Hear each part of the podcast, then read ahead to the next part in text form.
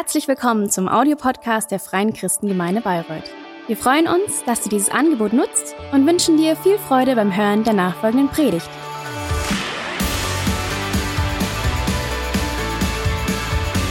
Heute nochmal unsere Predigtserie abzuschließen. Ähm, der fünfte und letzte Teil unserer Serie Glauben, Leben. Glauben, Leben. Und diesen Titel haben wir ja nicht zufällig gewählt, sondern ganz bewusst, weil Glauben und Leben gehören immer zusammen. Und ich möchte noch mal kurz äh, mit euch so diesen, diesen Weg ähm, Revue passieren lassen, den wir in den letzten Wochen gegangen sind. Ähm, wir haben zum einen gemerkt, hey, ähm,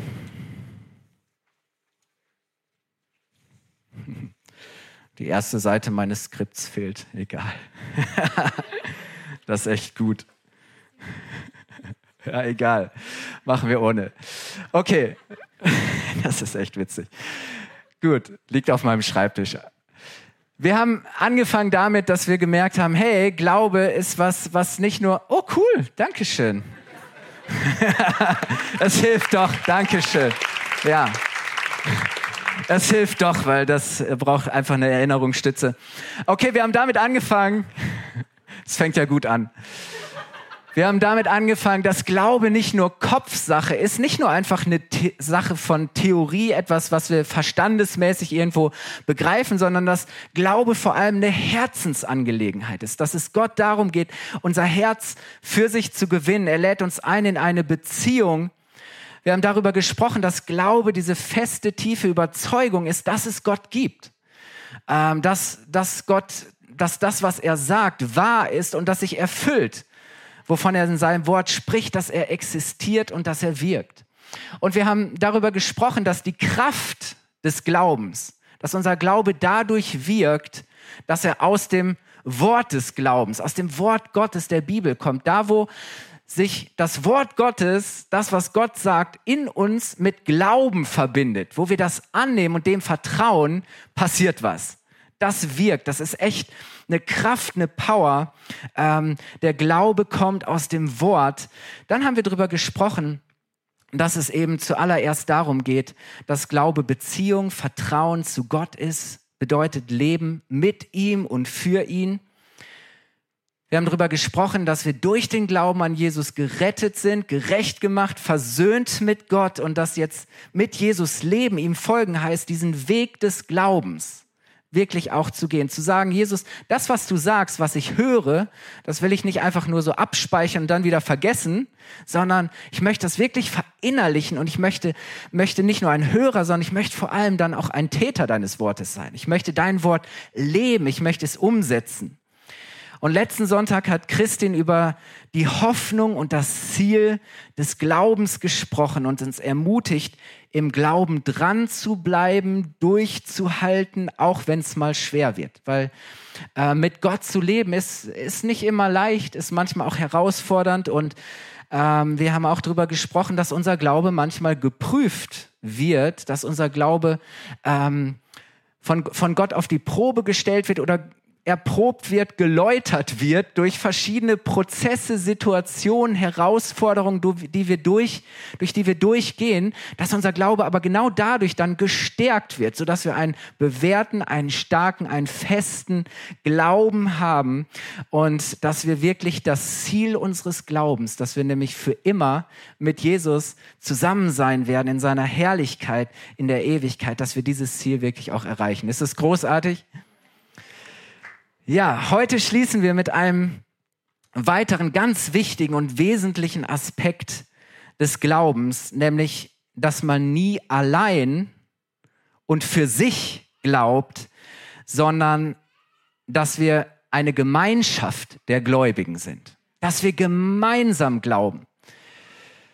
Und Wisst ihr, wenn man auf das schaut, was die Gemeinde, die Kirche von Jesus von Anfang an getragen hat, was von Anfang an das Fundament gewesen ist, auf dem die Kirche ähm, gegründet wurde und gebaut wurde und bis heute im Übrigen immer noch steht, Gott bewahre, wenn dieses Fundament nicht mehr das Fundament ist. Ähm, in der Apostelgeschichte werden einige Dinge genannt, in der die erste Gemeinde beständig war Das heißt, Beständigkeit kommt von Bestand. Das war Fundament. Darin blieben sie beständig. Apostelgeschichte 2, Vers 42. Da heißt es, sie blieben aber beständig in folgenden Dingen in der Lehre der Apostel.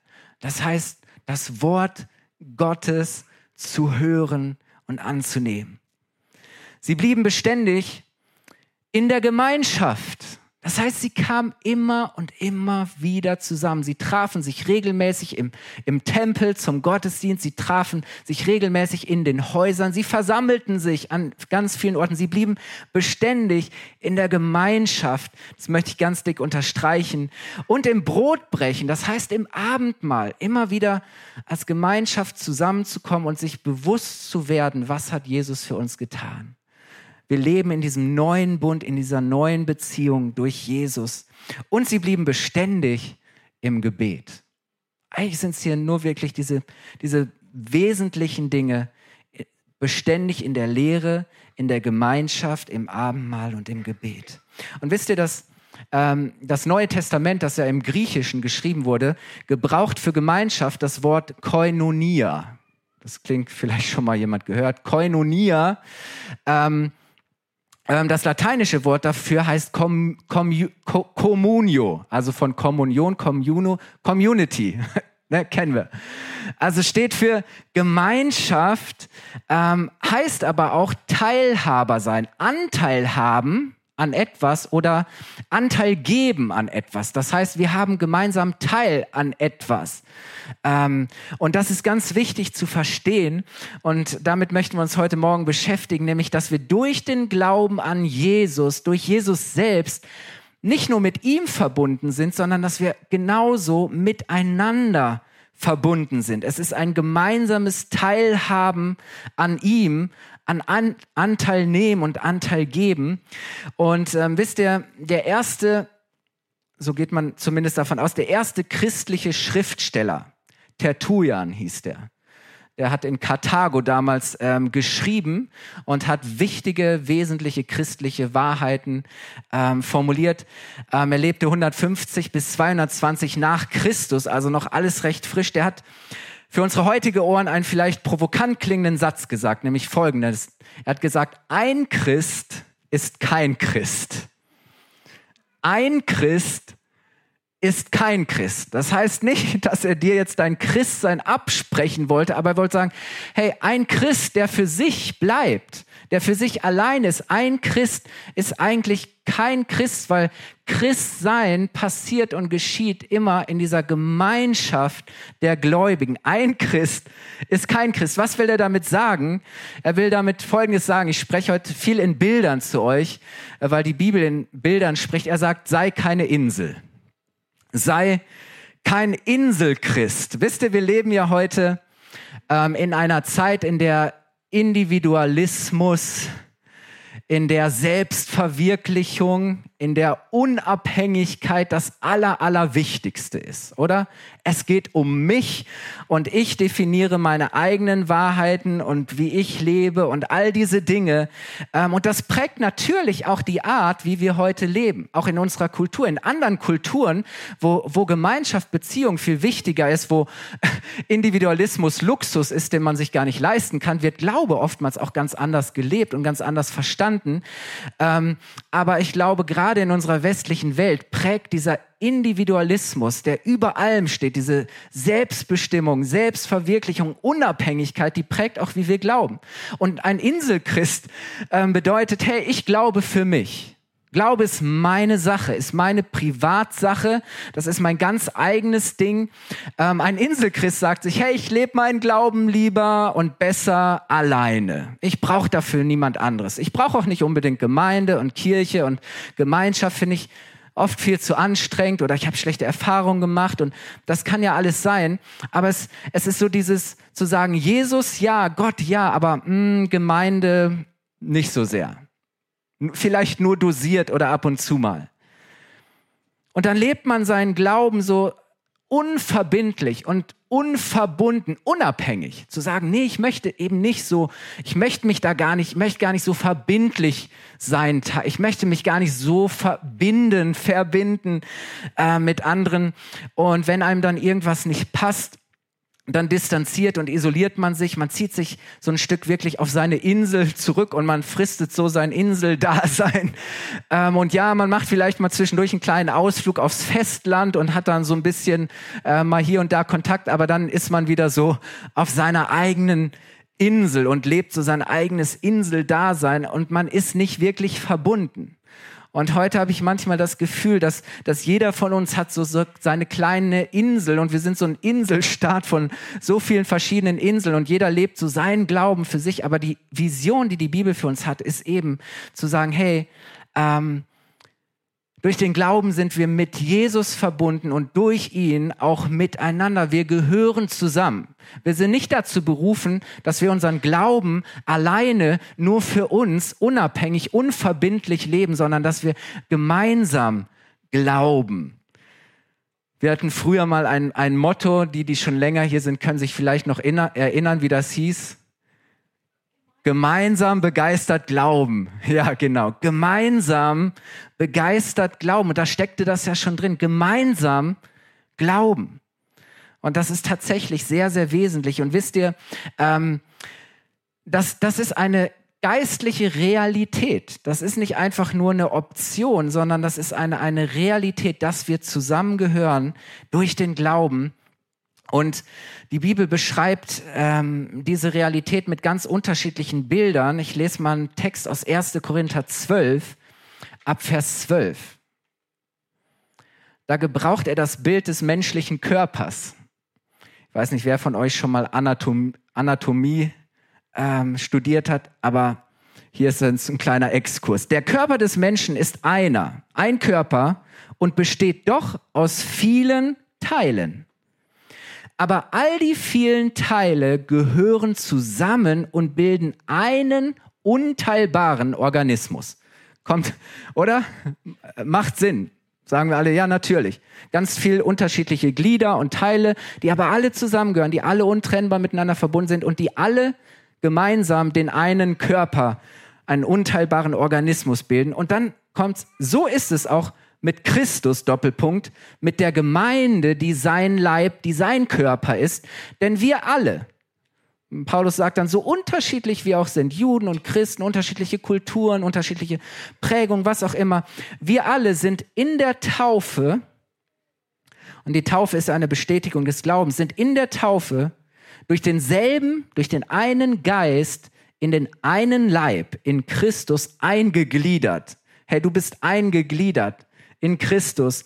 Und wir sind auch alle mit demselben Geist erfüllt worden. Gott hat unseren Körper zu einem Ganzen zusammengefügt. Das heißt nicht irgendwie zersplittert oder auseinandergerissen. Und dann heißt es in Vers 27, ihr alle seid zusammen.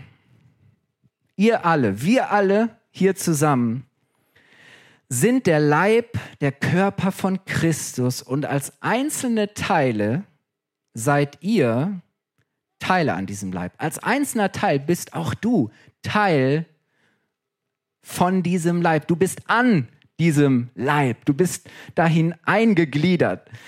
Ähm, ich habe euch das mal mitgebracht ähm, als Bild. Schaut mal, das ist so ein, ein kleiner zerlegter menschlicher Körper, so in die ganzen verschiedenen Knochen und Glieder und Organe. Ich weiß nicht, ob die komplett sind. Studiert hier jemand Medizin? Kann mir spontan sagen, wie viele Organe oder unterschiedliche Gliederknochen der menschliche Körper hat. Das sind wahrscheinlich sehr, sehr viele.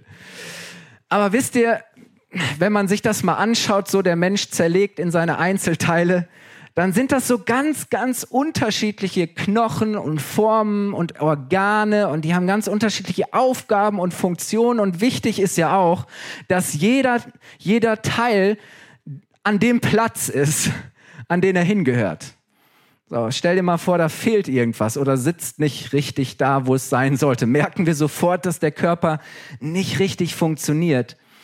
Ähm und wisst ihr, das ist was was Paulus mit diesem Bild vom Körper deutlich machen möchte, zu sagen, hey, wir sind durch den einen Glauben und durch die Taufe und den, durch den Geist Gottes gehören wir zum Leib und Körper von Jesus.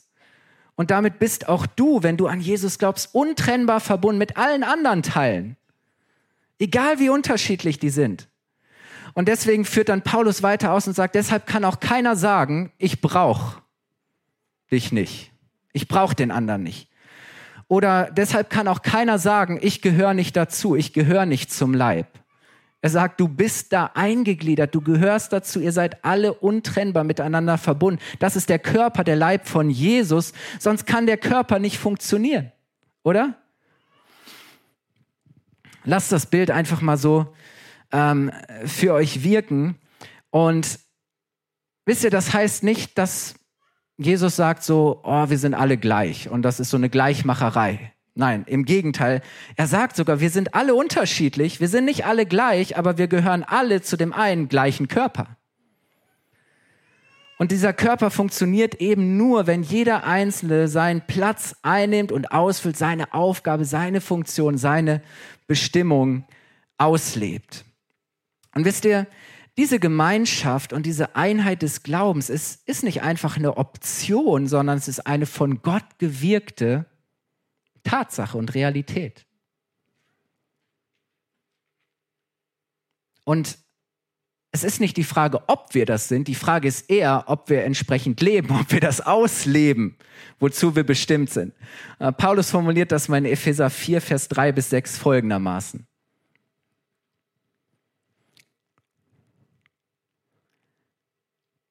Setzt alles daran. Ich meine, das ist schon mal ein Appell. Setzt alles daran. Tut alles dafür, dass die Einheit, die Zusammengehörigkeit, wie sie der Geist Gottes schenkt, bestehen bleibt. Sein Friede verbindet euch miteinander. Gott hat uns in seine Gemeinde berufen. Gott hat dich nicht außerhalb der Gemeinde berufen. Er hat dich in seine, er hat uns in seine Gemeinde berufen. Darum sind wir ein Leib und es ist ein Geist, der in uns wirkt. Uns erfüllt ein und dieselbe Hoffnung. Wir haben einen Herrn. Nicht jeder hat seinen eigenen Gott. Nicht du hast einen Gott und ich habe meinen Gott, sondern wir haben alle den einen gemeinsamen Gott. Wir haben einen Glauben und eine Taufe und wir haben einen Gott. Er ist unser Vater, der über allen steht, der durch alle und in allen wirkt. So funktioniert das. Amen, das ist gut, mir gefällt das. Wisst ihr, und das heißt, es geht nicht um, hey, das ist meins und das ist deins und das ist meins und das ist deins, sondern es geht um eins. Es geht immer um das Ganze. Und das macht so einen Unterschied. Das bedeutet eben auch, nicht jeder von uns hat seinen Glauben. Natürlich in gewisser Weise schon, aber was Paulus hier deutlich machen möchte, ist, hey, wir sind in dem einen Leib, dem einen Geist, der einen Hoffnung, dem einen Gott, dem einen Glauben, der eine gemeinsame Glaube an Jesus und an das, was er für uns getan hat und durch die Taufe miteinander verbunden. Das ist so wichtig. Wir glauben gemeinsam. Es ist ein Glaube, den wir teilen. Ich habe euch noch ein weiteres Bild mitgebracht, das auch Paulus gebraucht das ist eine Mauer. Und ich habe jetzt ganz bewusst nicht so ganz einheitliche Steine genommen oder ähm, einheitliche Formen, wie wir das ja gerne machen, ähm, sondern ganz, ganz unterschiedlich geformte Steine mit unterschiedlichen Färbungen. Ähm, und das Bild, das die Bibel jetzt gebraucht, äh, Paulus, ist nämlich das, dass Gott selbst uns aufbaut zu einem Haus, zu einem geistlichen Tempel, in den wir als lebendige Steine eingefügt und miteinander verbunden sind. Und dadurch wird das Haus Gottes, wird die Gemeinde Gottes, die Familie Gottes aufgebaut, indem Gott jeden von uns einfügt in sein Haus. Epheser 5, Vers 19 bis 22. Da beschreibt Paulus eine neue Realität. Er sagt, ihr seid jetzt also nicht länger Fremde. Fremdsein heißt, hm, ich gehöre nicht dazu, ich fühle mich nicht zugehörig. Nein, ihr seid nicht länger Fremde, sondern ihr seid zusammen mit allen anderen, die zu seinem heiligen Volk gehören. Sagt, da sind die Juden, die Griechen, die Heiden, da sind die Sklaven, die Freien, alle möglichen Menschen. Zusammen mit allen anderen, die zu seinem heiligen Volk gehören, seid ihr Bürger des Himmels. Ihr gehört zu Gottes Haus. Hier ist von Zugehörigkeit die Rede. Ihr gehört zu Gottes Haus, zu Gottes Familie. Denn, jetzt kommt die Begründung, ihr seid ja in den Bau eingefügt, dessen Fundament die Apostel und Propheten bilden und der Eckstein, der Fundamentstein ist Jesus Christus. Durch ihn wird der ganze Bau zusammengehalten. Oh, Jesus ist echt mächtig, oder dass ihm das gelingt, diesen Bau zusammenzuhalten. Durch ihn, den Herrn, wächst dieser Bau auf zu einem heiligen Tempel, das ist eine geistliche, geistliche Dimension, zu einem heiligen Tempel. Weil ihr zu Christus gehört, seid auch ihr als Bausteine in diesen Tempel eingefügt, in dem Gott durch seinen Geist wohnt. Dieser einfache Satz, oder? Zu sagen, hey, du kannst es nicht trennen. Du kannst nicht mit, mit Jesus verbunden sein, zu Jesus gehören, aber sagen, ich gehöre nicht zu den anderen. Nein, weil ihr zu Christus gehört, seid auch ihr, bist auch du als Baustein in diesen Tempel eingefügt, in dem Gott durch seinen Geist wohnt, das heißt durch seinen Gott wirkt und wir gemeinsam, welch die Fülle der Gnade, die Gott durch seinen Geist schenkt, empfangen und teilen und weitergeben. Vielleicht fragst du dich, ja, ist ja schön und gut, aber ich habe den Eindruck, so bis jetzt funktioniert das so auch auf meine Art ganz gut, äh, vielleicht äh, auch ganz gut ohne. Warum ist diese Gemeinschaft überhaupt so wichtig? Warum brauchen wir die? Okay, ähm, das ist eine Realität, die Gott geschenkt hat und er, finde ich, gebraucht hier sehr eindrückliche, nachvollziehbare Bilder. Aber warum, was hat Gott sich dabei gedacht? Warum ist das so wichtig für dich und für mich? Warum braucht es diese Gemeinschaft? Paulus gibt eine sehr gute Antwort in Hebräer 10, Vers 24 bis 25. Er sagt, und weil wir auch füreinander verantwortlich sind, oder in anderen Übersetzungen heißt es aufeinander achten, wollen wir uns gegenseitig dazu anspornen, anfeuern, ermutigen, einander Liebe zu erweisen und Gutes zu tun. Ich glaube, Gemeinde sollte immer ein Ort sein, wo wir uns gegenseitig anfeuern, anspornen, motivieren, inspirieren, dass wir wirklich die Liebe, die Gott uns gegeben hat, miteinander teilen, dass wir einander Liebe erweisen und Gutes tun. Und dann sagt er in Vers 25, deshalb ist es wichtig, damit das passieren kann, dass wir in, dass wir unseren Zusammenkünften, unseren Treffen oder Versammlungen nicht fernbleiben, dass wir nicht wegbleiben, dass wir einfach nicht da sind, wie einige sich das angewöhnt haben, sondern dass wir einander ermutigen.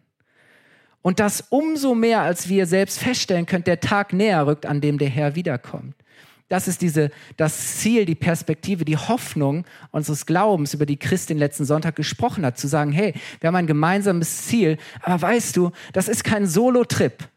Wenn du alleine bist, das ist schon das Gesetz der Herde, oder? Ein Tier, das losgelöst ist, rausgelöst ist, von der, separiert, getrennt von der Herde, ist einfache Beute. Nein, zu sagen, hey, gerade weil die Zeiten schlimmer werden, weil die Zeiten nicht besser werden, weil wir in bösen Zeiten leben, sagt Paulus an anderer Stelle, ist es so wichtig, dass wir uns von Gott her, inspiriert von ihm, ermutigen, anspornen, anfeuern. Und deswegen sagt Paulus, ist es wichtig, ist es essentiell wichtig, dass wir zusammenkommen, dass wir uns treffen, dass wir zusammenkommen. Gemeinschaft der Gläubigen ist so wichtig, weil wir aufeinander achten sollen. Aber wisst ihr, nur wenn wir uns treffen, nur wenn wir uns sehen, wenn wir da sind, können wir auch aufeinander achten. Nur wenn wir da sind, können wir füreinander da sein, oder? Und damit meine ich nicht, dass wir jemand, der mal nicht kommen kann, aber wisst ihr, es ist so wichtig, dass ich sage, hey, ich gehöre dazu. Ich bin da, ich bin verbunden. Und zu verstehen, ich bin eben nicht nur für mich da. Weißt du, ich bin heute Morgen nicht nur für mich da, sondern ich bin auch für dich da. ich bin heute Morgen nicht nur für mich da, sondern ich bin auch für die Gabi da. Und die Nadine ist heute Morgen nicht nur für sich da, sondern sie ist auch für den Alejandro da. Und auch Alejandro ist heute Morgen nicht nur für sich da, sondern er ist für den Joe da. Wisst ihr, wenn wir zusammenkommen, natürlich sind wir im Namen von Jesus da und wir sind gemeinsam für ihn da, ihn zu loben. Aber die andere Seite ist, dass wir auch füreinander da sind. Keiner von uns ist nur für sich da. Ich bin nicht für mich Teil der Gemeinde. Nur damit ich profitiere. Es geht nicht um mich. Ich bin nicht in einer Kleingruppe nur für mich. Ich bin in, einer, in, in meiner Kleingruppe nicht nur, weil ich der Leiter bin. Ich bin auch für Patrick da. Und Patrick ist in unserer Kleingruppe auch für den Christian da, nicht nur für sich. Keiner von uns ist nur für sich da, sondern ich bin auch für dich da. Und ich bin so dankbar, dass hier Leute sind, die nicht nur sagen, ich bin hier für mich, sondern Kai, ich bin auch für dich da. Wenn du mich mal brauchst, wenn du mal Ermutigung brauchst, mal ein gutes Wort, wenn Schalke mal wieder verloren hat und du eine Schulter brauchst, an der du dich ausweinen kannst, Nein, wisst ihr, wir brauchen das, wir brauchen Ermutigung. Ich brauche es, dass Menschen mich anspornen und anfeuern, zu sagen, hey Kai, komm, mach weiter. Hey, lass nicht locker, du hast eine Berufung, eine Bestimmung. Wir brauchen das alle, oder? Jeder von uns. Ich bin nicht für mich da und du bist nicht für dich da. Weißt du warum? Weil du mir nicht egal bist und weil ich dir nicht egal bin. Wir sind da, wir kommen zusammen, weil wir uns nicht egal sind und nicht egal sein können weil wir zusammengehören. Wir kommen zusammen, um uns gegenseitig zu inspirieren, zu motivieren, zu ermutigen, um gemeinsam Gottes Wort zu hören, um Gemeinschaft zu haben, um gemeinsam das Abendmahl zu feiern, um den Tisch des Herrn zu kommen und um gemeinsam zu beten, anzubeten, zu loben und gemeinsam zu glauben. Es ist so gut, wenn, wenn Leute sonntags sagen, hey, ich bin nicht einfach für mich da, sondern ich bin auch für dich da später im Café und ich nehme Zeit für dich und trinke mit dir einen Kaffee. Wie gut, dass Leute sagen, ich bin sonntags sogar anderthalb Stunden früher da, um für dich, damit für dich Kaffee da ist. damit Möglichkeit da ist, dass wir noch zusammensitzen können. Ich bin so dankbar für so viele Menschen die wirklich sagen, hey, ich bin nicht für mich da. Ich bin so froh, dass Menschen, die sagen, hey, ich kann vielleicht nicht mehr voll Power und Energie da sein, aber ich bin auch für die anderen da. Ich bin im Gebet da. Ich trete ein für andere im Gebet. Ich bete für die Gemeinde. Ich bete für die Leiter. Ich bete, ich bringe die Anliegen, die wir heute Morgen geteilt haben. Ich nehme daran Anteil und ich trage die weiter im Gebet. Das ist doch großartig, oder? Hey, wir sind Gemeinschaft der Gläubigen, um uns im Glauben zu stärken und aufzubauen. Es gibt mal Zeiten, da bist du vielleicht schwach im Glauben, aber du kommst trotzdem. Da sind Menschen da, die gerade stark im Glauben sind und die dich stärken und die dich aufrichten, die dich tragen und sagen, hey komm, hak dich mal ein. Ich gehe mal ein paar Schritte mit dir weiter. Das ist so wichtig. 1. Thessalonicher 5, Vers 10 bis 11. Christus ist ja für uns gestorben, damit wir, wenn er wiederkommt, für immer mit ihm leben, ganz gleich, ob wir bei seinem Kommen noch am Leben sind oder ob wir schon gestorben sind. Aber das ist diese Hoffnung, von der Christin letzten Sonntag gesprochen hat. Hey, Jesus kommt wieder.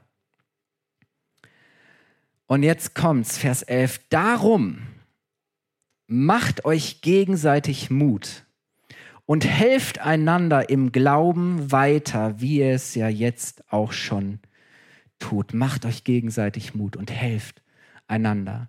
Er ist so großartig. Wenn ich sonntags komme, wenn ich in die Kleingruppe komme und nicht nur sage, was kann ich kriegen, was kann ich nehmen, es geht um mich, sondern zu sagen, hey, was kann ich bringen, was kann ich beitragen, wie kann ich dir helfen, gerade wo du Ermutigung brauchst. Wie kann ich dich stärken? Wie kann ich dich aufbauen durch ein tolles Kompliment oder ein Gebet oder was auch immer? In einer anderen Übersetzung heißt es deshalb ermahnt oder das Wort kannst du genauso übersetzen mit ermuntert oder tröstet. Das Wort hat, dieses griechische Wort hat drei Bedeutungsrichtungen, eigentlich ermahnen, trösten, ermuntern. Ermahnt einander, ermuntert einander und erbaut einer den anderen, wie ihr auch tut. hey, wisst ihr, ich glaube, wenn wir zusammenkommen als Gemeinde, ob wir uns als Team treffen, ob wir uns unter der Woche in den Häusern, in den Kleingruppen treffen, ob wir uns sonntags treffen, ob wir uns zum Wandern treffen, ob wir uns einfach privat treffen, ich glaube, es sollte immer aufbauend sein. Kirche sollte nicht sein, wo du hinterher sagst, so, oh, das war jetzt so, ich fühle mich so, so niedergeschlagen. Nein, sondern es soll dich aufbauen, es soll dich stärken in deinem Glauben und Vertrauen an Gott. Wisst ihr, Gott selbst existiert ja nicht für sich allein, sondern er lebt und er ist Gemeinschaft als Vater, als Sohn und als Heiliger Geist. Er lebt in dieser Beziehung. Darin zeigt Gott schon selber, dass, dass er selbst in sich Gemeinschaft ist, Gemeinschaft lebt. Und deswegen hat er uns ja auch geschaffen als sein Gegenüber, als ein Abbild. Wir sind ja geschaffen, damit wir das, was Gott ist, was sein Wesen ist, dass wir das ausdrücken und reflektieren und repräsentieren und deswegen hat er auch gesagt, du sollst Gott lieben und du sollst deinen Nächsten lieben. Du kannst die Liebe, Beziehung zu Gott niemals trennen von der Liebe, die du zu anderen Menschen hast.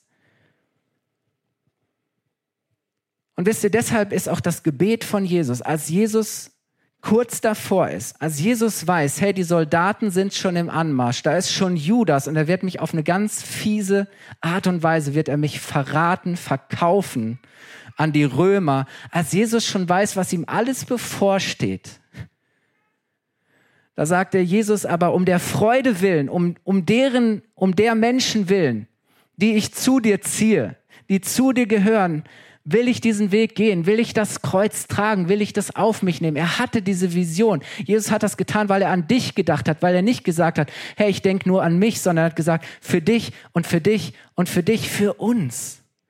Und wisst ihr, Jesus kniet nieder und dann liest in Johannes 17 dieses hohe priesterliche Gebet. Ein Priester war jemand, der vor Gott für die Menschen eingetreten ist. Und Jesus kniet dort, wirklich im Angesicht des Todes. Er kniet dort und er betet und er fleht zu seinem Vater. Darum, dass wir in, der Ein in dieser Einheit leben, wie er und der Vater eins sind, als ein Zeugnis ein Beweis für die Welt. Johannes 17, Vers 21. Sie alle, Vers davor heißt es, die zum Glauben finden. Jesus hat nicht nur an die gedacht, die jetzt schon bei ihm waren, an seine Jünger, sondern ich habe es gesagt, Jesus hat schon auch an alle gedacht, die zum Glauben an ihn finden. Er hat gesagt, sie alle sollen eins sein, genauso wie du, Vater, mit mir eins bist. So wie du in mir bist und ich in dir bin, sollen auch sie in uns fest miteinander verbunden sein. Hey, das ist das Bild. Vater, das wünsche ich mir. Das ist mein Gebet. Das ist mein Wunsch. Das ist, warum ich mein Leben hingebe. Damit sie so miteinander verbunden sind. Damit sie so eins sind, wie du und ich eins sind. Dann kommt das Entscheidende. Wenn das passiert, dann wird die Welt glauben, dass du mich gesandt hast. Ist das nicht krass? Wir denken immer, was müssen wir alles machen, um Menschen zu überzeugen? Lass uns das einfach leben. Sind wir als Kirche, als ganze Kirche ein Zeugnis dafür, repräsentieren wir das. Hey, es geht nicht um mich, es geht nicht um uns, es geht nicht um die FCG Bayreuth, es geht nicht um die FEG, um die Baptisten, um, um sonst wen. Hey, es geht um seine Gemeinde. Es geht um das Zeugnis, das wir leben dass wir eins sind, dass wir untereinander eins sind. Jesus ist das Zentrum, nicht wir. Wir drehen uns nicht um uns selbst. Wir sind nicht für uns da, sondern es geht um ihn. Und wisst ihr, Jesus sitzt an diesem Tisch und er lädt uns ein, Gemeinschaft mit ihm zu haben. Er lädt uns ein, Teil zu haben an seiner Rettung teilzuhaben an Erlösung, teilzuhaben an, an Befreiung, an diesen Tisch des Heils, an diesen Tisch der Gnade, Tisch der Rettung. Der sagt, hey, setz dich und, und sei Teil davon, Teil von dieser Gemeinschaft, hab Anteil an dem, was ich euch schenke. Das ist diese Einladung, dieses Bild. Er lädt alle ein an den Tisch der Gemeinschaft mit ihm. Deswegen wird das Abendmahl ja auch Gemeinschaftsmahl genannt. Es geht um Gemeinschaft. Und wisst ihr, in seinem Namen um ihn herum, er ist das Zentrum, können wir zusammenkommen, uns versammeln, vereinen und wir dürfen gemeinsam teilhaben an seiner Rettung, an seiner Heilung und an seiner Hoffnung, teilhaben an der Erwartung, dass er wiederkommt. Ihr Lieben, das ist die Vision, die uns die Bibel, die Jesus selbst uns malt. Und deswegen geht es nicht immer, jetzt nicht allein darum, was wir empfangen. Es geht darum, dass wir das, was wir empfangen, nicht für uns behalten, sondern dass wir es weitergeben, dass wir es teilen, dass wir es miteinander teilen, dass wir es aber auch weitergeben und teilen an die Menschen, die das noch nicht leben, die noch nicht Teil der Gemeinschaft der Gläubigen sind. Wir laden andere Menschen ein, auch an Christus und der Gemeinschaft der Gläubigen teilzuhaben und wir geben es weiter. Wisst ihr, verbunden mit Jesus heißt verbunden miteinander. Es geht, es geht nicht ohne einander. Lass uns aufstehen. Paulus spricht davon, dass es etwas ist, was der Geist Gottes schenkt und was der Geist Gottes wirkt. Es ist eine, eine Dimension, eine Realität, die aus eigener Kraft aus eigener Anstrengung, Bemühung schwer umsetzbar ist, oder? Weil ganz ehrlich, ja, wir sind alle so unterschiedlich und Gemeinde ist deshalb manchmal auch echt herausfordernd. Sagen, aber ich bin in diese Gemeinschaft gestellt, ich bin da. Ich bin da, weil du mir wichtig bist. Ich bin da, weil es mir nicht um mich geht, sondern weil es mir auch um dich geht. Ich bin, wir sind füreinander da. Oder? Und ich möchte dafür beten, dass der Heilige Geist uns wirklich diese, diese Realität, dass er die in unserem Herzen lebendig macht, dass er unsere Herzen berührt, dass er unsere Herzen füreinander öffnet, dass er unsere Herzen miteinander verbindet, dass wir in Christus eins sind. Dieser eine Glaube, die eine Taufe, die eine Hoffnung, der eine Herr, der Christus, der uns alle gerettet hat und durch den wir alle miteinander verbunden sind. Jesus, ich danke dir so sehr, dass wir eingefügt und eingegliedert sind in deinen Körper, der deine Gemeinde, deine Kirche ist. Ich danke dir, Herr, dass wir, dass wir eingegliedert sind, dass wir eingebunden sind. Ich danke dir, dass wir eingefügt sind in dieses, in dein Haus, in diesen geistlichen Tempel, den du baust, Herr, dass wir lebendige Steine sind, Menschen, die du zusammenfügst, die du zusammenbindest und die du aufbaust, damit wir Hoffnung der Welt sind, dass dein Haus in dieser Welt ein Zeugnis ist für die Welt, dass das, was menschlich gesehen unmöglich ist, das, was menschlich gesehen gerade überhaupt nicht Trend ist und Mainstream, aber dass es durch deinen Geist hier etwas Göttliches, etwas Übernatürliches, etwas Überzeugendes, etwas Gewinnendes geboren ist und sich entwickelt. Herr, ja, und das wollen wir als Gemeinde leben miteinander, untereinander. Herr, das wollen wir leben, auch da, wo wir eingegliedert sind, in unseren Gemeindebund, in unsere Region, wo wir eingebunden sind in die Gemeinschaft aller Gläubigen, Herr, hier in Bayreuth, in den anderen Gemeinden und Kirchen. Herr, ich danke dir, dass wir eins sind in dir, verbunden miteinander, durch den einen Glauben, Herr. Vater, und ich bete jetzt für alle, die heute Morgen hier sind und die sagen, oh, ich, ich war bisher, bin ich immer noch in dieser Unverbindlichkeit oder Unabhängigkeit vielleicht auch geblieben, aber ich möchte diesen Schritt gehen und ich möchte, ich möchte Jesus annehmen und ich möchte teilhaben mit allen anderen hier an dieser Gemeinschaft der Gläubigen. Ich möchte, ein, möchte mich eingliedern, einfügen lassen. Ich möchte, ich möchte wirklich auch mich einbinden lassen in, in verschiedenster Form. Ich möchte meinen Platz einnehmen. Ich möchte bitten, Herr Jesus, dass du dass du diese Menschen jetzt an deine Hand nimmst, Herr. Und ich sehe das im Geist, wie wir, ähm, vielleicht, vielleicht können wir uns mal alle an die Hand nehmen. Ich weiß, das ist vielleicht nicht immer so, aber lass es doch mal an die Hand nehmen, irgendwie so miteinander verbinden. Ich glaube, dass das gerade Kraft hat, wenn wir das mal praktisch machen. Ich möchte beten, dass da jetzt wirklich was fließt von Gott, wenn wir miteinander verbunden sind, wirklich ganz ganz ähm, greifbar und, und, und physisch auch. Herr, wir stehen vor dir, ähm, darf ich auch, äh, miteinander verbunden, Herr. Vater, wir wollen nicht loslassen, wir wollen an dir festhalten, Herr, und wir wollen auch einander nicht loslassen, Herr. Wir wollen aneinander festhalten, wir wollen zusammenstehen, Herr, Hand in Hand, Herz und Herz vereint zusammen, Jesus in dir, durch die Einheit, die du schenkst, Herr. Und ich bete, dass das, was wir jetzt gerade auch hier so miteinander zum Ausdruck bringen, Herr, dass wir dass wir wirklich auch ja so die, die Hände aneinander festhalten, Heiliger Geist, dass, dass wir diese Realität mehr und mehr leben und die sich auch zeigt und ausdrückt, Herr, in, in vielfältiger Art und Weise, Herr. Vater, ich denke dir, dass du jetzt Menschen einbindest, Herr, die vielleicht noch nicht verbunden waren, noch nicht verbunden sind. Jesus, ich danke dir, es ist ein Vorrecht, wir wollen das feiern, dass wir durch dich miteinander verbunden sind. Lass uns gemeinsam das Gebet beten, das uns Jesus selbst gegeben hat.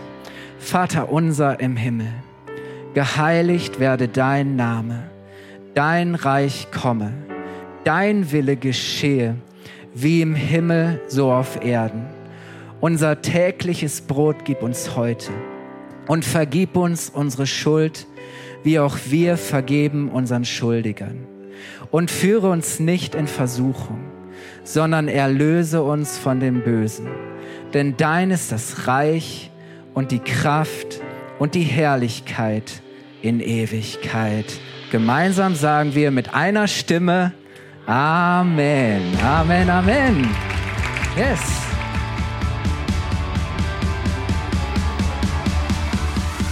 Hat dir die Predigt gefallen? Gerne kannst du sie mit Freunden teilen oder uns einen kurzen Kommentar hinterlassen. Noch mehr würden wir uns aber freuen, dich persönlich kennenzulernen. Du bist herzlich eingeladen, einen unserer Gottesdienste am Sonntag zu besuchen. Alle Infos findest du unter www.fcg-bayreuth.de. Dort kannst du uns auch eine persönliche Nachricht schreiben, wenn du mehr über ein Leben mit Jesus erfahren möchtest oder andere Fragen zum christlichen Glauben hast. Bis zum nächsten Mal. Ade!